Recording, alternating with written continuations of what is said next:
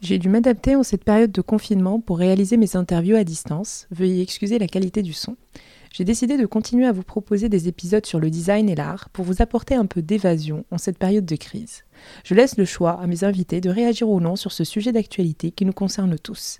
Je tiens à saluer toutes les initiatives personnelles des artistes et des designers qui se mobilisent pour sensibiliser, informer et rassurer les citoyens face à l'évolution de l'épidémie du coronavirus. Dans ces moments compliqués, restons solidaires. Bonjour à tous, je suis Reha Bouhlis et vous écoutez Designer Marocain, un podcast dans lequel je discute avec des artistes, architectes, artisans et designers, tous ceux qui participent à la renommée du design marocain. Avec mes invités, on parle de leur parcours, de leurs sources d'inspiration, de leurs projets, tout en décryptant ensemble la situation du design au Maroc. L'objectif, apporter une dose d'inspiration et de motivation pour les idées et projets créatifs marocains. Pensez à vous abonner sur SoundCloud ou Apple Podcast pour ne pas louper un épisode et n'hésitez pas à me suivre sur Instagram où je suis le plus active, designer marocain au pluriel. Mon invité du jour est Lamia Sralli, une artisane bijoutière. Son parcours atypique est une réelle inspiration. Diplômée d'une école de commerce, elle a choisi le domaine de l'orfèvrerie pour libérer sa créativité, un secteur encore largement dominé par les hommes. Elle aborde dans cette interview son apprentissage en Turquie et au Maroc, les difficultés pour s'imposer dans ce milieu masculin et son engagement féministe derrière la création de sa marque El Hora Jewels. Elle nous explique également ses étapes de création et son rapport avec le métal. Je ne vous en dis pas plus et je vous souhaite une très bonne écoute. Bonjour Lamia, je suis ravie de t'avoir sur ce podcast. Merci beaucoup Léha. Euh, J'aime bien commencer par une petite question euh, toute simple. Euh, quel métier tu rêvais de faire quand tu étais enfant? Alors, j'ai toujours été quelqu'un d'assez créatif et j'aimais faire beaucoup de choses. J'aimais prendre des photos, j'aimais cuisiner, j'aimais faire plein de trucs. Donc, je me voyais toujours ouvrir une sorte de concept où il y aurait de la cuisine, donc un resto, et avec une galerie, avec plein de choses créatives. Donc, enfant, tu arrivais déjà à, imaginer que tu, pouvais faire un métier créatif. Exactement. Ouais. Tu as un master en business et innovation. Alors, comment tu as fait, euh, comment tu as oublié ce rêve d'enfant et tu es passé à un master euh, plutôt business finalement? Bah, En fait, euh, tout simplement, quand tu es à l'école, à un moment, tu es au lycée, tu fais certains choix. Enfin, tu pas vraiment toujours le choix. Tu suis un peu une route. Et euh, il se trouve que, que j'ai suivi la route un peu classique. Euh, donc j'avais mes, mes, hobbies à côté, euh, j'aimais faire de la photo, j'étais un peu créative, mais pour moi c'était des choses qu'on faisait à côté de l'école. Je me suis jamais vue en train de faire ça tous les jours. du coup j'ai suivi un peu le parcours normal, le parcours classique. J'ai fait une école de commerce, donc j'ai fait un bachelor en business. Et ensuite, euh, j'ai fait un master en innovation et entrepreneuriat. Donc voilà, donc j'ai un peu oublié euh, mon côté créatif entre, pendant mes études, on va dire. Et j'étais plus focus sur mes études, enfin sur, sur le business, sur l'entrepreneuriat, l'innovation, tout ça, qui, que j'aimais bien aussi. Mais voilà, je me suis un peu écartée de, de, de mon rêve euh, d'enfant, on va dire. Alors, quel a été le déclic qui a fait que tu es passée de justement de ce secteur d'innovation et de business à artisane bijoutière? Alors en fait, j'ai commencé à travailler après mon master. J'ai travaillé dans un incubateur de start-up, donc euh, j'étais euh, ce qu'on appelle incubation lead, c'est-à-dire que j'accompagnais les entrepreneurs euh, qui, qui étaient dans l'incubateur. Et, et euh, j'aimais ce que je faisais, mais j'avais l'impression que, euh, que c'était trop carré pour moi, que j'étais dans un cadre trop précis. Euh, et, et je, je, sentais que je voulais euh, faire des choses plus créatives, sortir un peu de ma zone de confort. Et donc, j'ai décidé de quitter ce job-là parce que je suis jeune, euh, j'ai le droit de faire des erreurs. Et tant que j'ai le droit de faire des erreurs, il bah, faut que j'en fasse. Donc, je me suis, j'ai tout arrêté et j'ai décidé de me donner plusieurs mois pour, euh, pour explorer plein de choses. Donc, j'ai exploré pas mal de, choses. J'ai commencé un site e-commerce et je me suis juste donné la, permission de faire euh, pas mal de choses. Et en fait, je faisais pas n'importe quoi comme ça, c'est que j'avais certaines idées et que j'essayais des choses, différentes choses, euh, tout, en, tout en étant consciente de ce que je faisais. Puis à un moment, j'avais toujours cette idée de, créer une marque de bijoux donc ça, c'est pas, c'est pas, c'était pas un rêve d'enfant, mais c'était quelque chose que que j'aurais pu faire.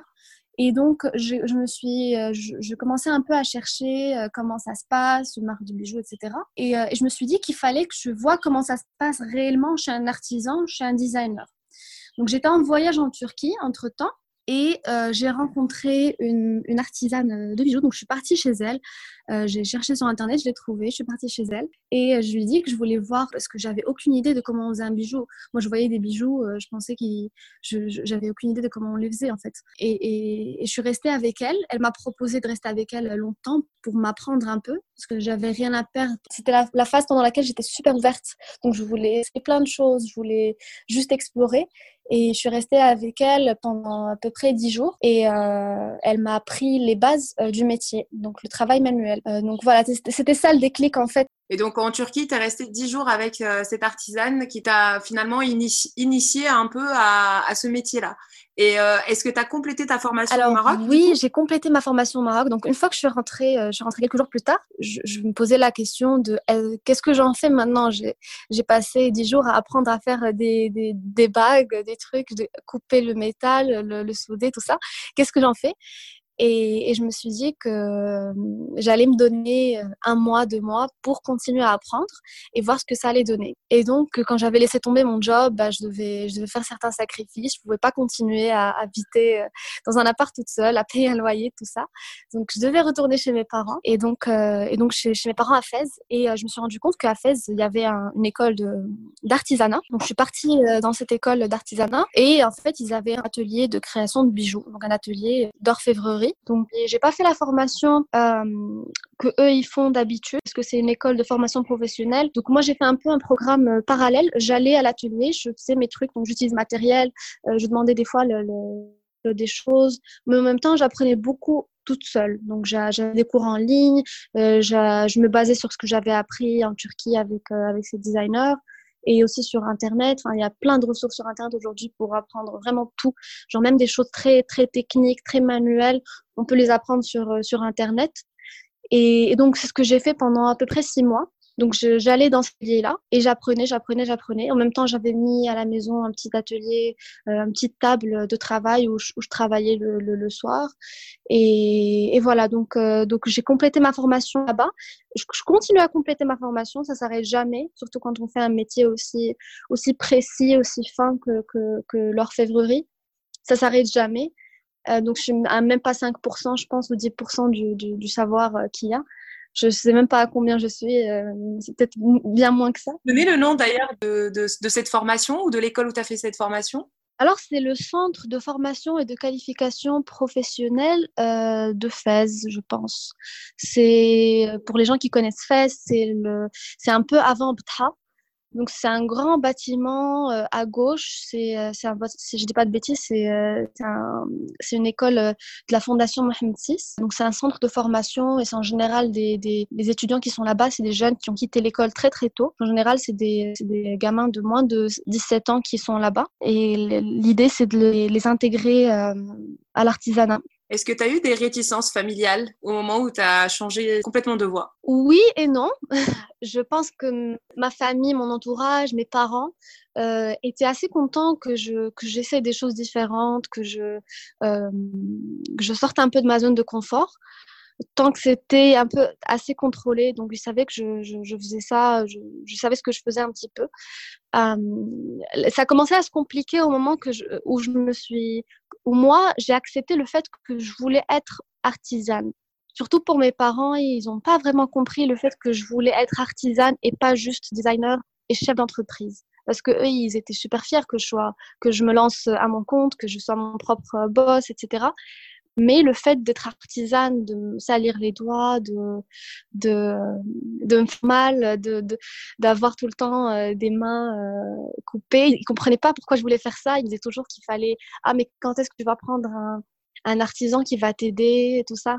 Donc, euh, donc c'est là où là, il y avait plus de réticence. Et, et d'ailleurs, justement, l'orfèvrerie est connue au Maroc d'ailleurs pour être un domaine très masculin. Comment tu as vécu ce, ces moments d'apprentissage déjà certainement avec il y avait beaucoup d'hommes autour de toi, beaucoup d'artisans hommes autour de toi. Euh, comment tu as vécu cette formation? Bah pour la formation, euh, déjà, le fait que je sois une, femme, euh, ça se voit directement que, quand, on a fait des études, quand on a travaillé, tout ça. Donc, ils comprenaient que, que, que j'étais déjà plus âgée qu'eux, que j'avais fait des études, que, parce que je parlais avec eux, donc ils, ils avaient compris. Mais ils comprenaient pas pourquoi, déjà, quelqu'un qui était un petit peu privilégié voulait faire ça. Parce que pour eux, c'était un travail, euh, de, de, entre guillemets, de, de personnes euh, pas vraiment éduquées. Euh, donc, ils comprenaient pas déjà pourquoi je voulais faire ça.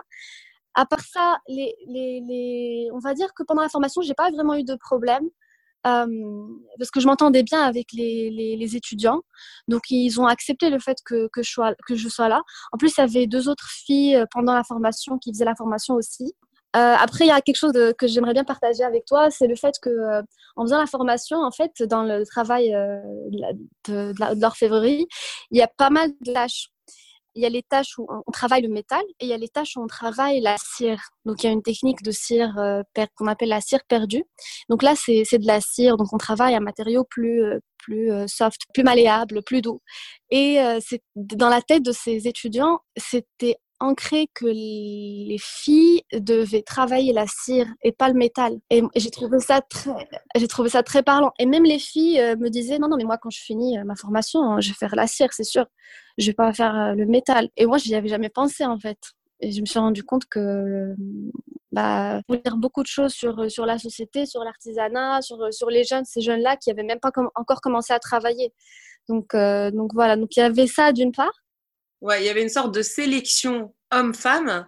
Déjà, rien que, déjà pendant la formation, les filles ne se donnaient pas le droit de rêver de faire autre chose. Parce qu'elles se limitaient à une certaine matière, parce que le reste, c'est pour les hommes. Elles, mais aussi parce que les autres leur disaient, parce que tout le monde dans l'industrie disait ça. C'est un milieu assez dur. Et du coup, après cette formation, tu as eu affaire à des, euh, à, des, à des hommes dans la création de ta marque, tout ça. Comment ils ont vécu ça? Alors moi, puisque j'ai, je travaille toute seule, donc j'ai pas d'artisan, je, je, dépends de personne, on va dire. Euh, j'ai pas de, j'ai pas, c'est-à-dire j'ai pas d'artisan qui fait les choses pour moi. Je, je fais tout moi-même euh, depuis le début. Euh, mais par contre, j'ai affaire à des gens, bien sûr, tous les jours. Donc le vendeur de matériel, le vendeur d'argent, euh, des petits ateliers de, dont j'ai besoin de temps en temps pour aplatir mon métal. Et, et ça, ça, a pris beaucoup de temps pour pour être euh, accepté par par ces personnes-là. je, je les blâme pas. C'est juste qu'ils sont pas habitués à avoir une femme dans, dans leur milieu, dans leurs ateliers et ça les, je sais pas si ça les intimide un petit peu ou euh, ça les dérange. En fait, je pense que ça dépend. Il y a des gens où j'ai senti que c'était plus d'intimidation, c'est-à-dire qu'ils comprenaient pas, c'était bizarre pour eux de voir euh, de voir une femme dans leur atelier en train de parler leur même langage. C'était c'était quelque chose de nouveau, de différent, et donc ils comprenaient pas beaucoup. Puis il y en avait d'autres qui étaient un peu un peu plus euh, distants. Et, et, donc, ça me, ça, me, ça me bloquait un petit peu, ça me, ça me créait des freins pour, pour travailler avec eux. Est-ce qu'on peut parler d'un engagement féministe dans ta motivation de création de, de oui, ta marque? alors c'est un acte un, féministe, euh, oui, il faut le dire. En fait, j'avais pas pensé avant de commencer ma marque. Moi, j'ai commencé ma marque parce que je voulais, enfin, avant de commencer, avant de commencer à apprendre, on va dire, parce que ma marque, je l'ai lancée euh, qu'il y a quelques mois, mais ça fait un an et demi euh, que, ou plus ouais, plus que j'apprends le métier. Donc, euh, j'ai eu une phase plus longue en apprenant le métier et en, parlant à ces gens, en les rencontrant, tout ça. Euh, oui, c'est donc j'avais pas pensé avant, mais c'est pendant que je le faisais qu'à chaque fois, euh, je, suis passée par des moments assez, assez difficiles parce que de un, j'étais dans une, euh, dans une phase de ma vie qui est super instable, qui est super, euh, je, je, je voyais pas le bout du tunnel, je savais pas où j'allais, donc j'étais complètement dans, dans une phase instable. Et en même temps, j'avais des challenges comme ça qui, me pourrissait un peu euh, certaines journées. Donc, quand j'allais chez le gars du, matériel et qui comprenait pas que je voulais, que je voulais acheter du matériel, enfin, j'avais des fois des, des, situations assez improbables et des fois, ça me, ça, ça me ça, c'est comme si ça allait me décourager un petit peu de ce que je faisais. Et le fait de me dire, non, tiens bon, euh, il faut que tu te, que tu te prouves dans ce, dans ce, il faut que tu prouves que c'est possible pour une femme de, euh, d'être dans un milieu d'hommes comme ça et d'y arriver. Il n'y a pas de différence. Donc ça, ça me poussait effectivement à, aller de l'avant, à faire les choses moi-même. Donc c'était une motivation pour moi plus que tout. Euh, et c'est aussi quelque chose que j'ai envie de, dire à travers ma marque, à travers mon histoire, parce que ma marque c'est pas juste mes produits, c'est pas juste les bijoux que je fais, c'est aussi l'énergie que je mets dans ces bijoux là Et cette énergie-là, c'est vraiment mon histoire, c'est mon vécu, c'est les choses par, lesquelles je passe. Et, c'est ça que j'aimerais faire passer aux femmes qui portent mes bijoux, justement. C'est le fait de, se dire, il euh, n'y a rien qui peut t'arrêter, tu peux tout faire, tu es, assez intelligente, forte, capable de faire tout ce que tu veux. Donc, oui, c'est ça mon engagement féministe là-dedans. Est-ce que tu peux nous rappeler le nom de ta marque et sa signification? Alors, le nom de ma marque, c'est El Ora Jewels. Euh, donc, en arabe, c'est El Hora. Et El Hora, ça veut dire euh, femme libre ou euh, femme authentique. Donc, ça a un peu de, sens. Et, j'ai choisi ce nom-là parce que j'ai commencé à chercher des, valeurs, des choses qui me, qui avec lesquelles je voulais associer ma marque. Et, justement, le fait d'être hora, d'être libre, et en même temps d'être authentique. Donc pas libre juste pour être libre et, et, rebelle. J'ai rien contre les gens qui veulent être rebelles. C'est juste euh, moi ce que je, les choses auxquelles je m'associe. Et c'est plutôt d'être libre dans ce qu'on fait, de faire ce qu'on veut et de rester authentique, de rester fidèle à soi-même. Et du coup, tu l'as lancé, euh, tu m'as dit il y a quelques mois. Que tu peux nous dire à quelle date tu as lancé euh, du coup ta marque? C'était la mi-octobre. À peu près six mois. Quel statut tu as privilégié pour, euh, pour monter ta marque? Je suis en SARL parce que quand on, euh, quand on, fait, euh, quand on travaille dans ce secteur-là, qui est le, le, des, des matières précieuses, donc l'or et l'argent, on ne peut pas être auto-entrepreneur on, peut être que SARL parce que ou euh, comment on appelle ça c'est un statut euh, euh, que les beaucoup d'artisans ont. C'est j'ai oublié le nom mais c'est personne physique. Donc tu crées une entreprise mais personne physique. Je pense qu'ils appellent ça comme ça. Mais en tout cas moi j'ai choisi la SARL comme ça si j'ai des, des, artisans dans le futur qui vont qui vont travailler avec moi, qui vont m'aider, je pourrais les, je pourrais les, les employer correctement. C'est aussi parce qu'on dépend d'un bureau euh, des douanes en tant que bijoutier. Donc tous les bijoutiers euh, normalement dépendent d'un bureau des douanes qui, authentifie leurs bijoux, qui poinçonne les bijoux. Donc c'est pour ça qu'il faut avoir une SARL. Tu utilises beaucoup le terme artisane euh, pour te définir. Pourquoi tu n'as pas choisi créatrice ou designer de bijoux? Alors parce que artisane, ça inclut aussi le fait de créer, parce qu'une personne qui, qui, fait de l'artisanat aussi crée. Et le fait de dire que je suis créatrice, ça, ça, montre pas que je fais, alors que je considère que le fait de créer avec ses mains, c'est ma plus grande valeur ajoutée. Au-delà de la création, je fais mes bijoux, donc je crée tous mes bijoux à la main. Et j'ai une démarche d'artisane plus que euh, de créatrice. Euh, C'est-à-dire que des fois, je vais être en pleine création de quelque chose et je vais avoir une idée et je vais commencer à faire autre chose donc, c'est le fait de créer avec mes mains qui m'inspire. Et pour toi, c'est ce qui te différencie aujourd'hui. C'est pour ça que tu préfères euh, choisir vraiment le terme artisan que designer. Exactement. Donc, j'utilise les deux quand je peux, mais, mais, je me définis de façon naturelle en tant qu'artisane. Tu pourrais nous donner ta, définition de designer, justement, parce que tu nous as donné ta définition d'artisane, mais quelle serait ta définition de designer? Designer, je pense que ça a beaucoup de, définitions. Euh, ça dépend de ce qu'on fait designer, ça peut être quelqu'un qui, crée quelque chose euh, pour résoudre un problème, comme euh, des designers de, d'expérience, de, produits, etc. Et après, quand il s'agit de, mode, de, d'art, tout ça, euh, le designer, c'est quelqu'un qui, à mon avis, va venir mettre sa, sa, perception, sa vision dans un produit aussi en plus qu'il soit fonctionnel. Tu m'as dit effectivement que tu travaillais toute seule. C'est toi qui crées tes bijoux. Si un jour donc tu, as ton propre atelier où tu vas pouvoir euh, vraiment embaucher des artisans autour de toi, est-ce que tu vas plutôt privilégier des femmes, des hommes? J'y ai pensé. En fait, je me suis dit que puisque dans ce milieu exactement, les femmes n'ont pas, ont pas vraiment leur place aujourd'hui. Moi, je, suis en contact avec pas mal de, filles qui, ont fait euh, l'école où j'étais parce que moi, j'ai, dû, j'ai pu assister à deux promotions. Euh, enfin, l'année s'est arrêtée, moi j'étais toujours là et une autre année a commencé. Et, je vois qu'elles ont beaucoup de difficultés. Donc, j'aimerais peut-être les privilégier si j'avais à, embaucher des gens. Peut-être je commencerais par elles euh, pour leur donner une chance d'être dans un milieu où elles seraient épanouies. Parce que travailler dans un atelier ou, où on n'est pas forcément à l'aise quand on fait un travail manuel, c'est pas agréable. Donc euh, pour cette raison-là, peut-être je privilégierais des filles. Mais, euh, mais s'il y a un garçon, euh, c'est-à-dire j'ai un, un artisan qui vient m'aider de temps en temps. C'est un jeune qui était avec moi justement au centre de formation. Et il vient des fois, il vient m'aider, des, fois il vient juste à, mon atelier pour faire des choses quand il a envie de faire des choses. Donc mon atelier est ouvert à, à, lui, il peut venir quand il veut. Et, et lui par contre, ça, ça me dérange pas parce que j'ai pas envie d'être catégorique là-dessus. Donc moi je privilégierais des filles, mais s'il y a un garçon que j'aime bien, qui veut venir euh, travailler, qui va être respectueux de tout le monde, il bah, n'y a pas de problème. Quelles sont tes sources d'inspiration quand tu crées tes bijoux? Alors, ma source d'inspiration principale, euh, c'est euh, bah, les, les, femmes pour lesquelles je fais mes bijoux. C'est-à-dire que j'essaie de faire des, des, bijoux dans ma, dans ma démarche, j'essaie de faire des bijoux qui sont féminins, mais en même temps qui ont du caractère. Parce que ça, ça me rappelle les femmes fortes euh, que je connais, les femmes de mon entourage, qui, qui, qui restent des femmes euh, authentiques, euh, fortes, mais en même temps avec cette féminité assurée. Ensuite, je m'inspire aussi de, de, la nature. D'ailleurs, pour ma prochaine collection, je m'inspire entièrement de, de la nature, mais il y a toujours aussi euh, quelque chose qui me rappelle euh, la femme. Travail, le métier que je fais, c'est-à-dire que le travail que je fais, euh, l'orfèvrerie, le métal, que ce soit le métal, la, la cire que je travaille aussi, euh, c'est des choses énormément et euh, c'est assez spirituel, c'est assez spécial le travail du métal. Donc ça, c'est quelque chose aussi qui m'inspire, qui me donne beaucoup de d'idées, euh, de, de, force pour faire ce que je fais. Est-ce que tu peux nous parler de tes étapes de création et nous dire quelle est ton étape préférée?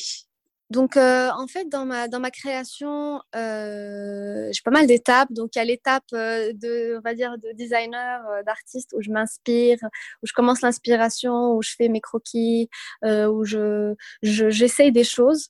après, je produis mes pièces. L'étape que je préfère, c'est l'étape où, où je, je fais des tests, en fait, où j'essaye pas mal de choses et, et, et, euh, et, je vois le premier résultat, en fait, c'est l'étape que j'aime beaucoup. C'est, j'ai une idée en tête, j'ai un bijou en tête, je le vois. Mais c'est au moment où je le fais, où je le complète, euh, c'est ça ma, mon étape préférée. Est-ce que c'est toi qui t'adaptes au métal ou l'inverse? Tu essayes d'imposer au métal une, une, forme particulière ou des fois tu laisses aller le métal vivre à, à travers la création que tu as imaginée? Alors oui, je laisse vivre le métal parce que euh, vu que je fais tout à la main, de façon très artisanale, c'est-à-dire que je n'utilise pas de, grosses machines, je, n'utilise pas de 3D. Donc des fois, enfin souvent, je dois écouter le métal, je dois sentir le métal et, et, et, des fois, je peux le forcer à faire certaines choses.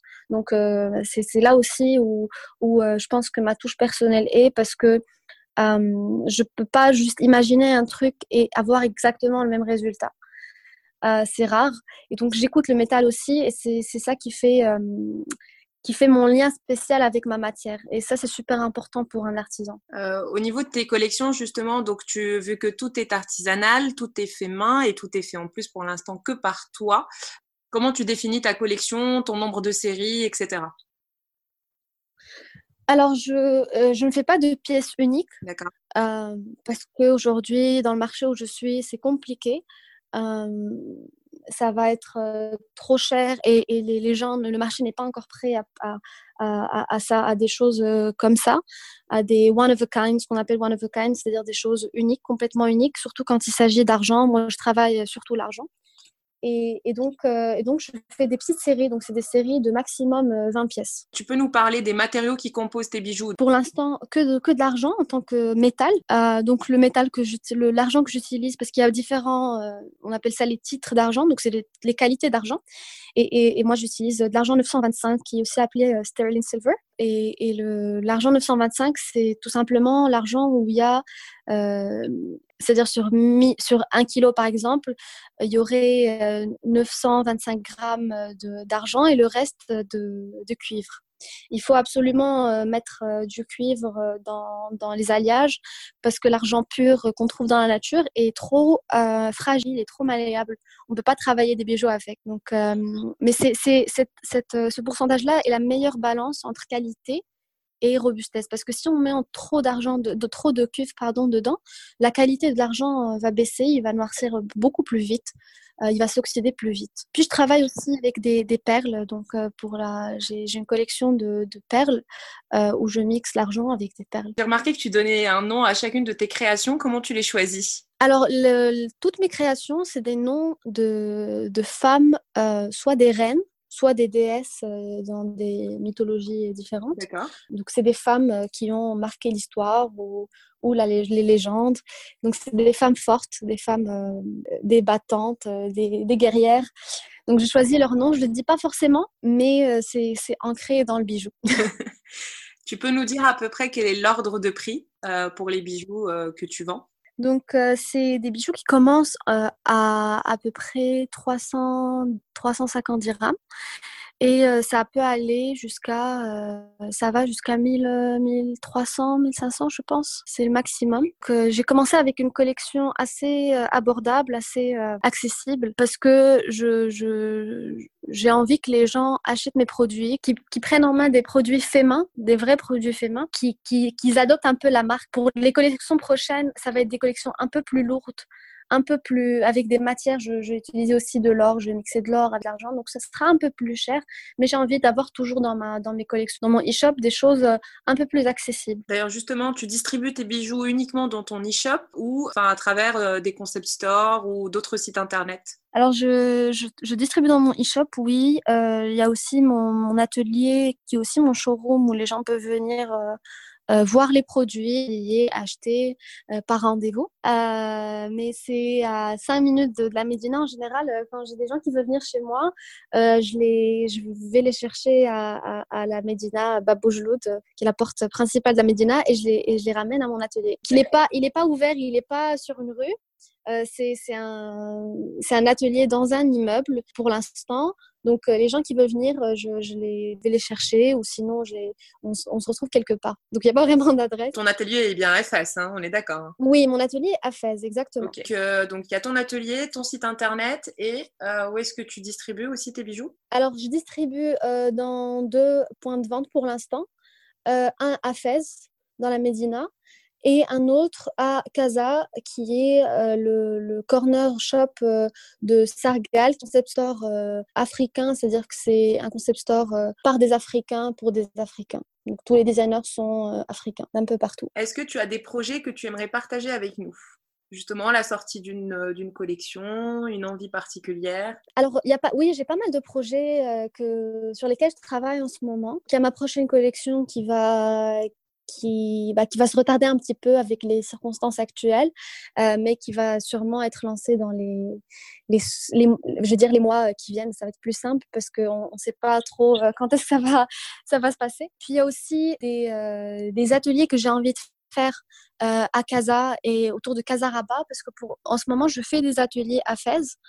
Donc, je, fais régulièrement des ateliers d'initiation à la bijouterie avec des gens qui viennent chez moi. Et j'ai envie de faire ça avec des, des Marocains parce qu'aujourd'hui je le fais principalement avec des touristes qui passent par la ville de Fès et, j'ai envie de lancer ça à, à Casa pour, pour, pour des, des, locaux pour faire découvrir mon monde, mon univers, mon métier à, au plus de, de, gens possible. Où est-ce qu'on peut te suivre? Un compte Instagram euh, Rappelle-nous l'adresse de ton site, euh, voilà tous les réseaux que tu utilises euh, pour que les gens puissent découvrir ton travail. Donc mon site c'est www.elorajewels donc E R a-J-E-W-E-L-S.com. Et euh, sur Instagram, c'est Elora Jewels, euh, comme je viens de le dire, euh, tout attaché. Et puis aussi, il y a mon compte personnel où je partage pas mal de choses, on va dire les coulisses de, mon travail, la, ma, ma, démarche, mes time-lapse de, de, quand je travaille, tout ça. Donc ça peut être inspirant, amusant pour certaines personnes. Euh, donc c'est Mimitas, M-I-M-I-T-2-A-S. Est-ce que euh, tu aurais une adresse à Fès qui t'inspire et que tu aimerais partager avec nous? J'ai, oui. Et alors il y a un magasin à Fès. C'est d'ailleurs le magasin où je, je, j'ai mes produits, mes bijoux. Ça s'appelle Medina Art. Et c'est un magasin, c'est un super concept store où il y a pas mal de, de, de marques que je ne connaissais pas. Et, euh, et, et où j'ai découvert pas mal de marques. Donc, c'est une adresse que je conseillerais à Fès. On est sur la fin de cette interview. C'est une question que je pose à tous mes invités. Quel est ton mot de la fin pour euh, inspirer des jeunes Marocains ou Marocaines euh, qui emprunteraient ta voix? Alors, pour des gens, si c'est des gens qui sont un peu perdus, qui veulent se lancer dans des choses créatives, qui ont envie de, de, de, suivre leur petite voix intérieure, moi j'ai envie de, vous dire euh, juste suivez-la, écoutez-vous. Le courage, c'est pas quelque chose que qu'on a ou qu'on n'a pas, ça se construit. Si vous avez envie de faire quelque chose, prenez votre courage à deux mains. Vraiment, euh, juste sautez le pas, essayez, testez des choses, n'ayez pas peur. Et au pire, si ça marche pas, bah, vous pouvez toujours euh, revenir en arrière. Il y a toujours euh, moyen de revenir en arrière. Donc, et vous reviendrez avec de belles leçons, de bons apprentissages. Donc, juste allez-y. Qui aimerais-tu écouter sur ce podcast? Alors, qui j'aimerais écouter dans ce podcast? J'aimerais bien écouter un artisan ou une artisane qu'on n'a pas l'habitude d'écouter. Parce qu'en général, on parle beaucoup aux gens euh, qui sont euh, au devant de la scène, des gens qui,